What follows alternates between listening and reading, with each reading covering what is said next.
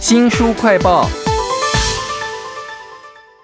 老板又在下指导棋了。这次呢，他突然突发奇想，他说要在月球上面开分店哈。我宁可他说人话，要求在一年之内让新的产品完成测试，顺利上架，这样比较能够做得到哈。其实，身为企业老板或中阶干部，要怎么样管理或怎么样激励人才呢？为您介绍各种方法当中的一种，就是 OKR 这本书叫做。三十三张图秒懂 OKR，请到的是企业咨询顾问孙志华老师。老师你好，哎，周翔好，各位听众大家好，我是志华老师。这本书里头真的有企业老板要求在月球上面开分店哈。不过我想我们先谈一个比较实际一点的，就是在一定期限之内把新产品完成测试，顺利上架，每一季都要有进度哈。这句话里头有很多元素哦，跟这个 OKR 的 K 跟 R 有什么关系呢？好，KR 其实就是关键结果。其实很多人会把它定成数位指标，又跑回像 KPI 的概念。嗯，但我后来发现，它其实真正的观念是在于说，你有没有具体的执行步骤。所以 KR。它是步骤，但是要是步骤的话，它又少了一个东西。我们在流程管理里面有一个东西很重要，就是你每一个步骤都要有一个 output 产出作为基础来达到目标。所以那个 KR 就是在这个目标之下，你要有什么样的产出步骤来协助你达到这个目标的方式。呃，这边我可以跟大家分享一下，很多的时候我们在定 KPI 的时候，我们会把时间绩效的目标定出来，但是其实我们会缺乏了一件事情，叫做他怎么做到的。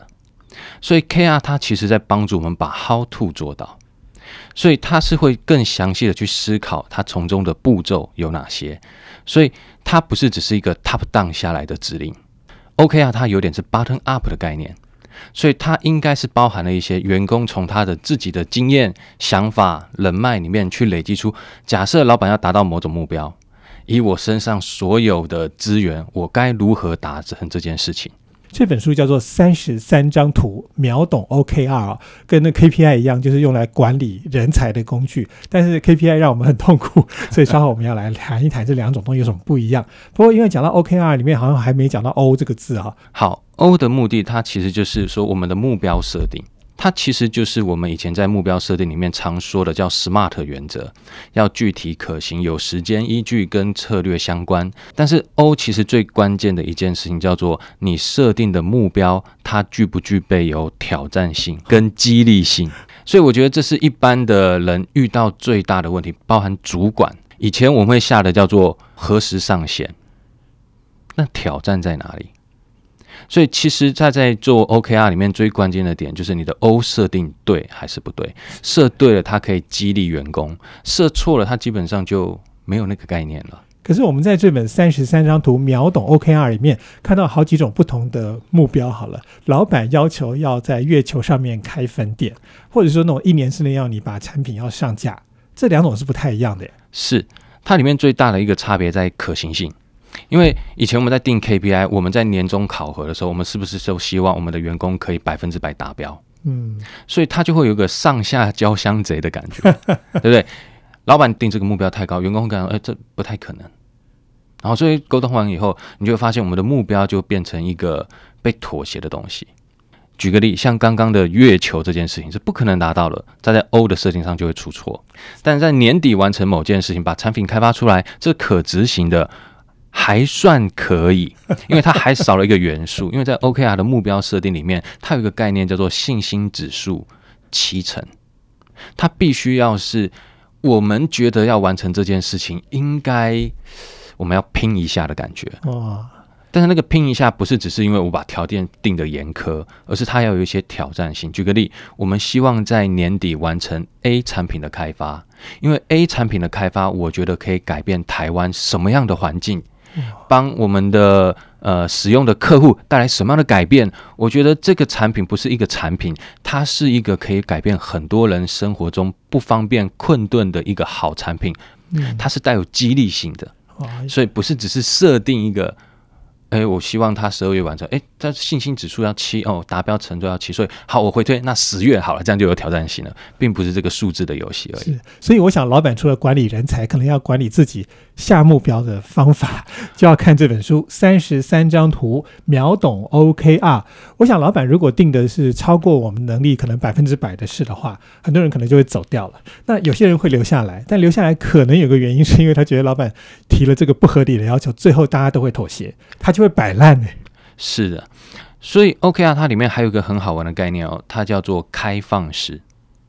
第一个，它要有激励性，所以其实 OKR 在定的时候，很多人都在 confuse 在 KR 的部分，但是说穿了，它真正让人家 confuse 的地方，应该在 O 的设定。目标设错了，其实很多东西都走不下去。我想也要从员工的角度，所以你刚刚讲从下到上嘛，哈。对。我看到这本三十三张图秒懂 OKR 的时候，我觉得最有趣的就是，他不只是从老板的角度来看，他甚至会关心员工的精神健康啊。OKR 还有没有一些从员工角度出发的东西呢？有，他其实最早的话，比如说我们在 Google 在实行的时候，他们就有一个很简单的。达标的方式，譬如说你百分之百达标，他觉得你的目标设定肯定出错了。他他他觉得大概你可以达成七成，它是最好的一个状态。哦，所以你看哦，这个概念跟我们以前概念就不同了，叫做你的组织必须能接受一个七成的结果，甚至叫做有一点可能失败的结果。所以那个文化性质会差很多。所以他为什么要提到员工的感受？他为什么要从员工的角度出发？因为它里面第一个要改变的就是你有没有容错的文化。嗯，当你有容错的文化，你才有机会大胆的去接受挑战。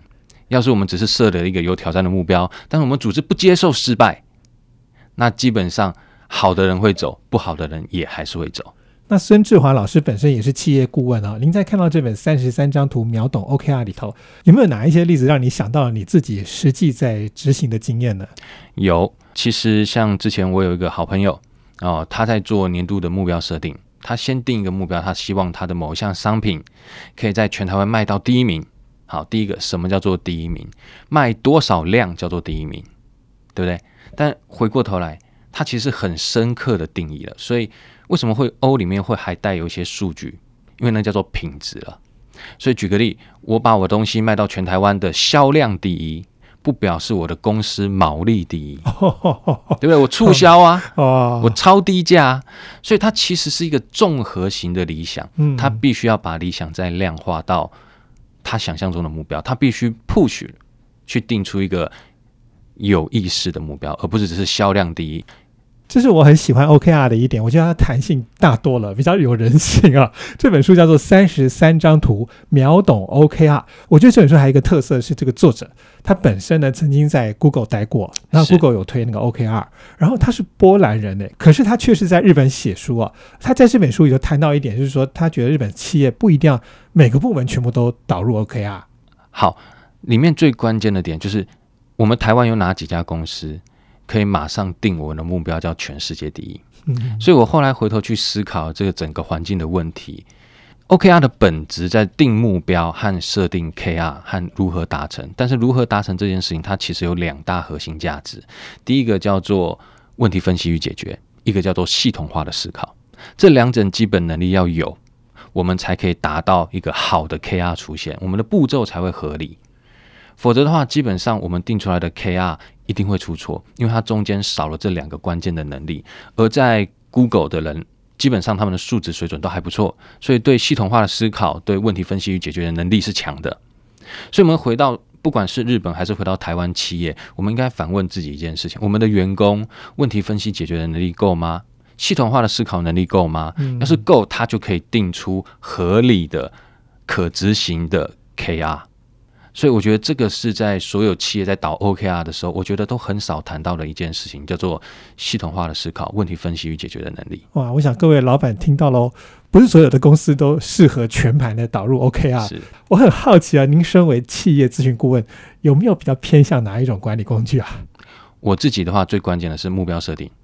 另外一个叫时间管理，其他我家就比较少用了。因为现在市面上有很多种管理工具哦，我想老板在选的时候也要特别的仔细去看一看，哪一些是你真的会懂，然后又会用的哈，不要随便看到什么新的工具就是拿来引用了。这本书叫做《三十三张图秒懂 OKR》，非常高兴请到了企业咨询顾问孙志华老师来为我们介绍，谢谢老师，谢谢各位听众。听众朋友，如果想要重复收听我们的节目，或者说您只听到了一半，想要补足的话呢，我们在脸书、YouTube、Spotify、Podcast 都有新书快报，欢迎您下载 APP 订阅频道。我是周翔，下次再会。